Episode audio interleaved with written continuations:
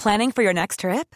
Elevate your travel style with Quince. Quince has all the jet setting essentials you'll want for your next getaway, like European linen, premium luggage options, buttery soft Italian leather bags, and so much more. And is all priced at 50 to 80% less than similar brands. Plus, Quince only works with factories that use safe and ethical manufacturing practices. Pack your bags with high-quality essentials you'll be wearing for vacations to come with Quince. Go to quince.com slash pack for free shipping and 365-day returns. Les propriétaires de SUV vont devoir mettre la main à la poche pour se garer dans la capitale. Les Parisiens ont approuvé ce dimanche à près de 55% la proposition d'Anne Hidalgo, celle de tripler les tarifs de stationnement pour les voitures les plus imposantes. La garde à vue de l'assaillant de la gare de Lyon à Paris a repris. Elle avait été interrompue samedi soir en raison de son état psychiatrique. Samedi matin, ce Malien de 32 ans a attaqué à l'arme blanche trois personnes. De nouvelles frappes meurtrières à Gaza. Selon le Hamas, plus de 120 Palestiniens ont été tués ces dernières 24 heures. Et de son côté, le Premier ministre israélien affirme ce dimanche ne pas avoir besoin d'aide pour savoir comment gérer ses relations avec les États-Unis. Teddy Riner entre un peu plus dans l'histoire du judo français. Il a décroché la médaille d'or au tournoi de Paris avec ce huitième sacre, un record dans le tournoi. Teddy Riner marque les esprits à moins de six mois désormais des Jeux Olympiques de Paris.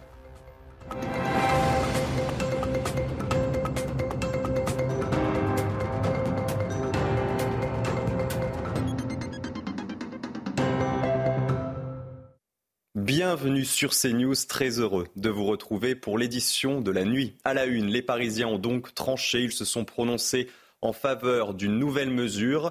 Elle vise à tripler le tarif du stationnement des SUV, des véhicules lourds, polluants et encombrants. Et ils se sont prononcés en faveur de cette nouvelle taxation à près de 55%, comptez désormais 18 euros de l'heure pour les arrondissements du centre de Paris. Écoutez la réaction des Parisiens interrogés ce dimanche soir. C'est une catastrophe. Je sais pas où on va, mais euh, honnêtement, euh, à part croiser les doigts, je sais pas si on peut faire grand chose. À ce rythme-là, vaut mieux pas payer le stationnement et puis, euh, et puis prendre des FPS directement. C'est de grosses conneries. Voilà, c'est tout. C'est une mauvaise chose parce qu'il y a beaucoup de gens qui ont encore des taxes. Et franchement, taxer, taxer pour taxer, c'est pas normal. Pourquoi les SUV, pas les autres voitures? Ouais, c'est excessif, grave. On peut pas s'en sortir là, c'est la merde. La garde à vue de l'assaillant de la gare de Lyon à Paris a repris. Elle avait été interrompue samedi soir en raison de son état psychiatrique. Samedi matin, ce Malien de 32 ans a attaqué à l'arme blanche trois personnes. Le pronostic vital de l'une des victimes est toujours engagé. Le profil du suspect avec Solène Boulan. Selon les premiers éléments de l'enquête, le suspect est un homme malien âgé de 32 ans.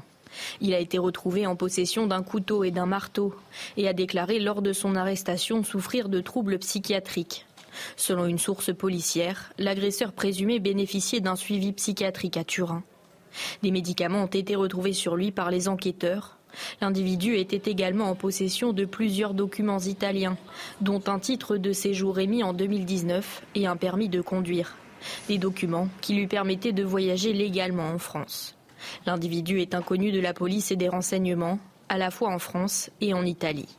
Concernant les motivations du suspect, aucun signe de religiosité n'a été relevé, mais les enquêteurs restent prudents, car l'homme possédait un compte TikTok sur lequel il publiait des vidéos ces derniers mois.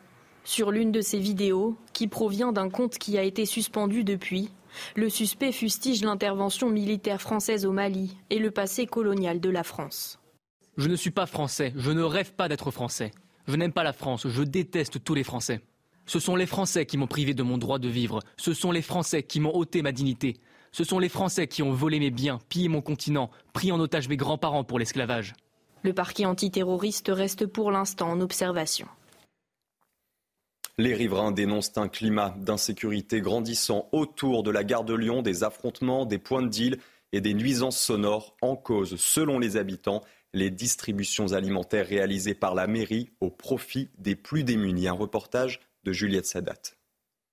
Nuisances sonores, incivilité jusqu'à l'extrême violence. Les habitants à proximité de la gare de Lyon connaissent depuis des années un sentiment d'insécurité. Ils pointent du doigt la place Henri Freinet où des distributions alimentaires pour les plus démunis attirent régulièrement migrants et marginaux. Fatalement, distribution alimentaire, il y a plein de gens qui arrivent. Euh, le soir, il y a jusqu'à 300 personnes. Et on savait qu'un jour, euh, que dans l'eau, il y aurait un qui pèterait les plombs et qui, y aurait une attaque. Moi qui travaille dans la gare, là où il y a du transport, beaucoup de monde, on est... moi en tout cas, personnellement, moi je me sens pas en sécurité. On est en plein Paris, une gare euh, internationale. Quand tu vois des vingtaines, des trentaines de personnes qui traînent comme ça, depuis des années, les riverains alertent sur la dangerosité de cette place et dénoncent un manque de réactivité de la mairie du 12e arrondissement. La place est dangereuse. la proximité euh, de la gare euh, euh, fait que ça attire une population qui, bah, qui, malheureusement est dans le besoin. Mais dans cette population, il y a des gens qui sont dangereux. Nous interpellons, je vous dis, depuis des mois la mairie et rien ne bouge. Rien ne bouge. Les habitants demandent que les distributions soient organisées dans un lieu plus adapté. Ils souhaitent également la mise en place d'un point fixe de police aux abords de la place. Un migrant a été tué par balle dans la nuit de samedi à dimanche. Les faits se sont produits à proximité du camp de Laune-Plage, c'est dans le nord. Il a été retrouvé inconscient et blessé sur les bords de l'autoroute A16 avant de succomber à ses blessures. Son identité est en cours de confirmation. Une enquête a été ouverte alors qu'un second migrant a été blessé.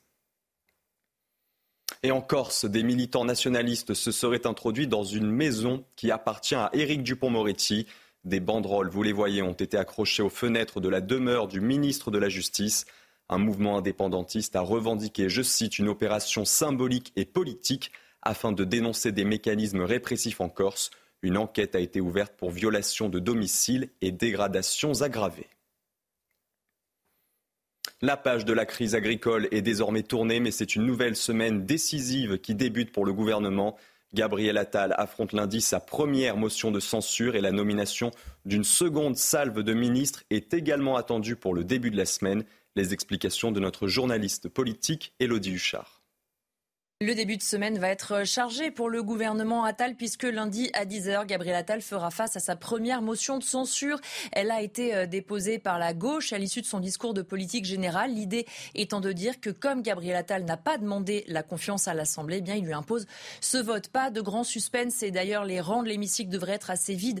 Ce lundi, par exemple, du côté du Rassemblement national, on explique qu'ils vont avoir la même attitude qu'avec Elisabeth Borne. On ne censure pas a priori, on tend la main au gouvernement on jugera.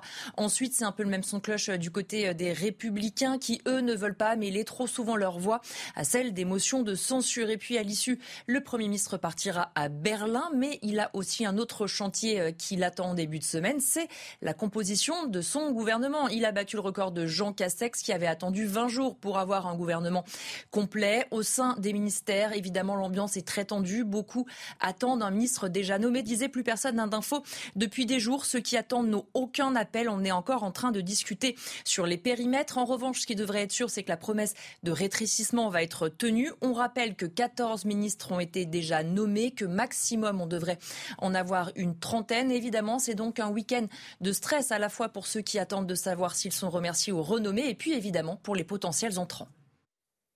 Les zadistes sont de retour sur le site de Notre-Dame-des-Landes. Six ans après l'abandon du projet de l'aéroport de Nantes, les élus locaux en ont assez. Les maires des deux communes qui abritent l'ancienne ZAD dénoncent le retour des squats et des violences. Ils appellent à l'aide les pouvoirs publics. Michael Chailloux. Six ans après l'enterrement en grande pompe du projet d'aéroport à Notre-Dame-des-Landes, l'ex-ZAD n'a pas retrouvé son calme. Depuis 18 mois, entre 150 et 200 nouveaux zadistes sont arrivés, construisant illégalement toutes sortes d'habitats. C'est le constat des maires de deux communes qui tirent la sonnette d'alarme. L'installation des zadistes de 2018, ça, ça pose pas de problème. L'échec vient du fait qu'on laisse des gens venir de l'extérieur sans projet qui font des, des, constructions illégales et personne ne dit quelque chose sur ces constructions illégales. Donc il est, il est grand temps d'obtenir un titre euh, judiciaire pour pouvoir euh, les déloger. Caravanes, yourtes, cabanes en bois en tout genre ont fleuri ces derniers mois de façon anarchique sur la zone. Pour les élus, le plus gros problème, ce sont les tensions entre ces nouveaux zadistes et les anciens devenus paysans rentrés dans le rang à l'abandon du projet d'aéroport. J'ai reçu récemment un agriculteur. Lorsqu'il cultive son champ de chambre, il est régulièrement intimidé par les nouveaux zadistes parce qu'en fait le chanvre pollinise les champs de cannabis et altère leur, leur qualité. Donc c'est une aberration. Sur la trentaine d'agriculteurs zadistes historiques, deux ont déjà cédé aux pressions et quitté les lieux. Les élus locaux dénoncent la politique de l'autruche de l'État. Dans le reste de l'actualité, intéressons-nous désormais à la future taxe lapin, une mesure portée par le Premier ministre Gabriel Attal. Il pointe du doigt des millions de rendez-vous médicaux non honorés chaque année. Certains spécialistes de la santé saluent cette annonce quand d'autres la déplorent. Un sujet de Mathilde Ibanez. Ceux qui posent des lapins seront taxés. Voilà ce qu'a proposé le Premier ministre lors de son discours de politique générale. Quand on a rendez-vous chez le médecin et qu'on ne vient pas sans prévenir, on paie. Chaque année, 27 millions de consultations sont perdues de cette façon, ce qui représente entre 6 et 10 des rendez-vous. Un chiffre qui handicape tout le système médical. Ça représente quasiment euh, l'activité de un mois euh, des médecins généralistes et des médecins spécialistes euh, de ce pays. Et il serait temps que les Français le réalisent dans cette période de désertification galopante. Ce phénomène est multiplié avec les télécommunications et les sites de rendez-vous en ligne. Gabriel Attal n'a pas encore évoqué les mesures qu'il compte mettre en place. L'une d'elles pourrait être de minorer le remboursement du rendez-vous annulé de 10 euros. La taxe serait ensuite partagée entre le professionnel de santé et l'assurance maladie. Mais certains médecins ont déjà une méthode efficace. Pour nous, il y a un moyen très simple de les sanctionner. Si quelqu'un me pose un lapin une fois, je le préviens, et euh, au deuxième rendez-vous, euh, s'il me pose un second lapin, eh bien, il change de médecin. Selon un rapport sénatorial, 30,2% de la population vit dans un désert médical. Une commune de Seine-et-Marne interdit le portable dans l'espace public. C'est une première en France. Les habitants de Seine-Port ont été appelés aux urnes ce samedi. Résultat, ils ont été 54% à voter en faveur de l'interdiction des téléphones. Clotilde Paillet et Sacha Robin. C'est après une réflexion collective entre maires et citoyens que les habitants de Seine-Port ont voté par référendum sur la restriction des portables devant les écoles. Nous voulons aider les enfants, leur proposer d'autres formes d'activités qui les éloignent des écrans, qui leur permettent de sortir, de faire du sport, d'aller chanter, d'aller faire euh, des bêtises comme tous les enfants le font, au lieu de rester dans leur chambre devant, devant un écran. Un arrêté qui fonctionnerait grâce à la bonne volonté collective des citoyens de la commune. On n'a pas besoin de sanctionner. Moi, je crois beaucoup plus à l'engagement personnel. Et ça, ils sauront que c'est interdit dans la commune et ça suffira largement sans qu'on ait besoin d'en rajouter beaucoup. Pour certains électeurs de Seine-Port, l'initiative du maire est une bonne chose. Déjà qu'il y ait cette élection, ça permet de, de, réveiller un peu les consciences par rapport à ça. Donc j'ai voté oui pour une charte. C'est une charte, hein, puisque le droit s'applique, on ne peut pas interdire, évidemment. D'autres sont mitigés sur la pertinence de cette charte. Je ne vois pas comment, dans une municipalité ou même euh, au niveau étatique, on peut limiter l'utilisation à l'extérieur. Après dépouillement, 54% des participants ont voté pour la charte contre 46%. Le maire publiera un arrêté dans les prochains jours pour mettre en œuvre le projet. Dans l'actualité internationale, l'opposition se mobilise contre le report de l'élection présidentielle au Sénégal. Des affrontements ont éclaté samedi à Dakar. Les gendarmes ont dispersé à coups de gaz lacrymogène des centaines de personnes venues manifester depuis 1963. C'est la première fois qu'une élection présidentielle est reportée dans ce pays d'Afrique de l'Ouest. Et le bilan ne cesse de s'alourdir après des feux de forêt au Chili. Au moins 99 personnes ont été tuées dans le centre et le sud du pays. Attisées par des vents violents, les flammes ont ravagé près de 43 000 hectares, notamment sur la côte pacifique. Des nouvelles frappes meurtrières à Gaza. Selon le Hamas, plus de 120 Palestiniens ont été tués ces dernières 24 heures avant une nouvelle mission du secrétaire d'État américain au Moyen-Orient en vue d'une trêve.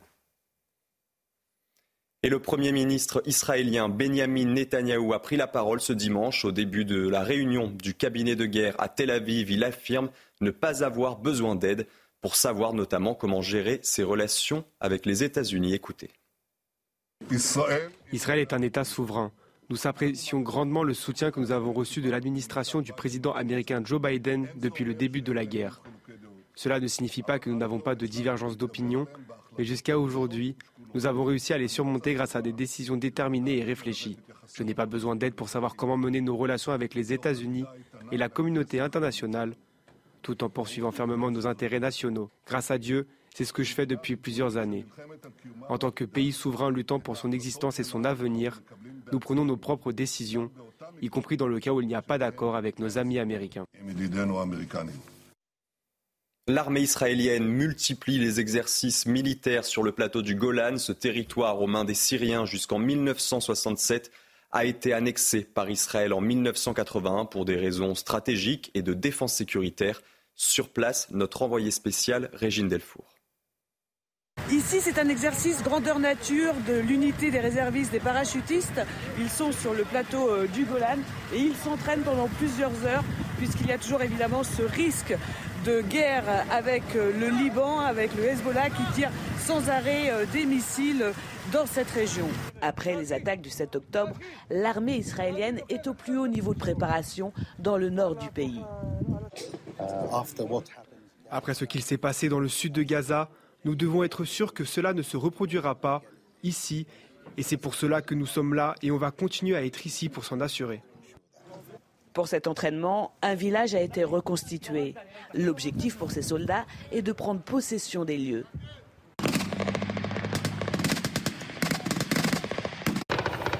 Dans cet exercice grandeur nature, il y a eu d'abord euh, un entraînement pour aller prendre un village euh, arabe où il y avait des terroristes à l'intérieur. Et maintenant, ce sont euh, des moments d'exercice de tir, notamment avec des tanks. Mais il y a aussi les mitrailleuses lourdes qui sont ici. Après plus de 6 heures sur le plateau du Golan, les soldats rentrent à la base militaire. Ces réservistes s'entraînent habituellement une fois par an. Mais depuis le début du conflit, les exercices se multiplient avec un seul but, être prêt en cas de guerre avec le Hezbollah. Ne bougez pas tout de suite, le journal des sports avec une très bonne nouvelle côté français. Teddy Riner entre un peu plus dans l'histoire du judo français. Il a décroché la médaille d'or, c'était au tournoi de Paris. Une victoire en finale face à un Sud-Coréen. Avec ce huitième sacre, un record dans le tournoi, Teddy Riner marque les esprits à moins de six mois désormais des Jeux Olympiques de Paris. On écoute sa réaction. Il faut rester euh, les pieds sur terre, faire un état des lieux. Il manque des choses. C'est bien. Je ne veux pas dire que c'est pas bien, c'est bien. Aujourd'hui, on allait, voilà, il reste six mois, et c'était bien de monter sur, euh, sur, euh, sur ce tournoi de Paris pour, pour continuer à travailler, pour voir où on se situe toujours par rapport à à l'international. Aujourd'hui, c'est chose faite. On continue. On repart au boulot, quelques jours de repos et puis après, on repart. Et on enchaîne avec du football et la suite de la 20e journée de Ligue 1. L'Olympique lyonnais s'est imposé 1-0 face à Marseille. Le seul but de la rencontre est inscrit par Alexandre Lacazette à la 37e minute. Son dixième cette saison pour le capitaine lyonnais. Aubameyang pense égaliser à la 56e minute, mais le défenseur lyonnais sauve son équipe du bout du pied. Et en deuxième mi-temps, Marseille a le contrôle du match sans pour autant réussir à égaliser. Lyon se donne un peu d'air, 15e, et prend 3 points d'avance sur le premier relégable. L'OM stagne à la 8e place. Et plus tôt ce dimanche, Brest et Nice se sont neutralisés. Match nul 0-0 entre le deuxième et le troisième du championnat. Chaque équipe a eu sa chance. Evan Guessant gâche une grosse occasion à la 9e minute. En fin de première mi-temps, Martine Satriano manque également l'occasion de donner l'avantage aux Brestois. Les deux équipes conservent leur place au classement et sont pour le moment qualifiées directement en Ligue des Champions. Et on écoute les différents acteurs après la rencontre. C'est un match euh, où je pense que les deux équipes auraient mérité de gagner. Les deux côtés, ça s'est bien battu. Pour les deux côtés, il y a eu des temps forts, des temps faibles. Plutôt bien géré. Malheureusement pour nous, on a manqué un peu de, réussite, surtout en début de match où euh, je pense qu'on les avait euh, bien pris, bien surpris. Je pense que, que tout le monde a pris du plaisir. Bon, on aurait aimé euh, bien sûr l'emporter parce qu'il n'y a rien de mieux que de gagner des matchs. Mais, on a su être solide derrière tout en, tout en se procurant des, occasions. Donc je pense pour le spectacle, c'était bien. Football toujours, mais en Angleterre cette fois-ci, les deux premiers au classement s'affrontaient ce dimanche soir. Et c'est Arsenal qui s'est imposé face à Liverpool 3 buts à 1.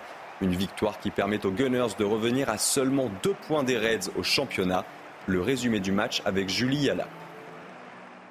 Le leader en déplacement sur la pelouse d'un prétendant au titre, un choc au sommet où le faux pas est interdit. Les premières minutes sont à l'avantage d'Arsenal récompensé avant le premier quart d'heure. C'est du 1 contre 1. Kaya face à Allison, superbe Allison et Saka derrière qui réveille l'esprit conquérant des Gunners. Les Gunners mènent logiquement et pensent rentrer au vestiaire avec l'avantage, mais il manque de vigilance. Gare à ce dernier ballon, Luis Diaz qui l'emmène, Saliba, oh Luis Diaz qui a pris meilleur finalement un but oh Liverpool égalise sur un coup du sort, un coup de théâtre, un partout Liverpool n'est jamais mort. Le cadeau de Gabriel aux Reds qui rendent l'appareil aux Londoniens en seconde période. À la recherche de Martinelli, plein axe, euh, Van Dijk. Euh, oh là là, Alisson s'est manqué Et Martinelli profite de l'aubaine et but d'Arsenal qui reprend l'avantage. Ibrahima Konaté est exclu pour les dernières minutes. Trossard, aidé par Van Dijk, en profite pour alourdir le score. Arsenal inflige à Liverpool sa deuxième défaite de la saison en Première Ligue et se relance dans la course au titre. C'est la fin de ce journal, mais ne bougez pas, on se retrouve très vite pour une nouvelle édition. On reviendra notamment sur ce vote des Parisiens. Ils se sont prononcés en faveur d'une nouvelle mesure. Elle vise à tripler le tarif du stationnement des SUV. À très vite sur CNews. Retrouvez tous nos programmes et plus sur cnews.fr. Hey, it's Paige DeSorbo from Giggly Squad. High quality fashion without the price tag. Say hello to Quince. I'm snagging high-end essentials like cozy cashmere sweaters, sleek leather jackets, fine jewelry, and so much more. With Quince being 50 to 80% less than similar brands and they partner with factories that prioritize safe ethical and responsible manufacturing. I love that. Luxury quality within reach. Go to quince.com slash style to get free shipping and 365 day returns on your next order. quince.com slash style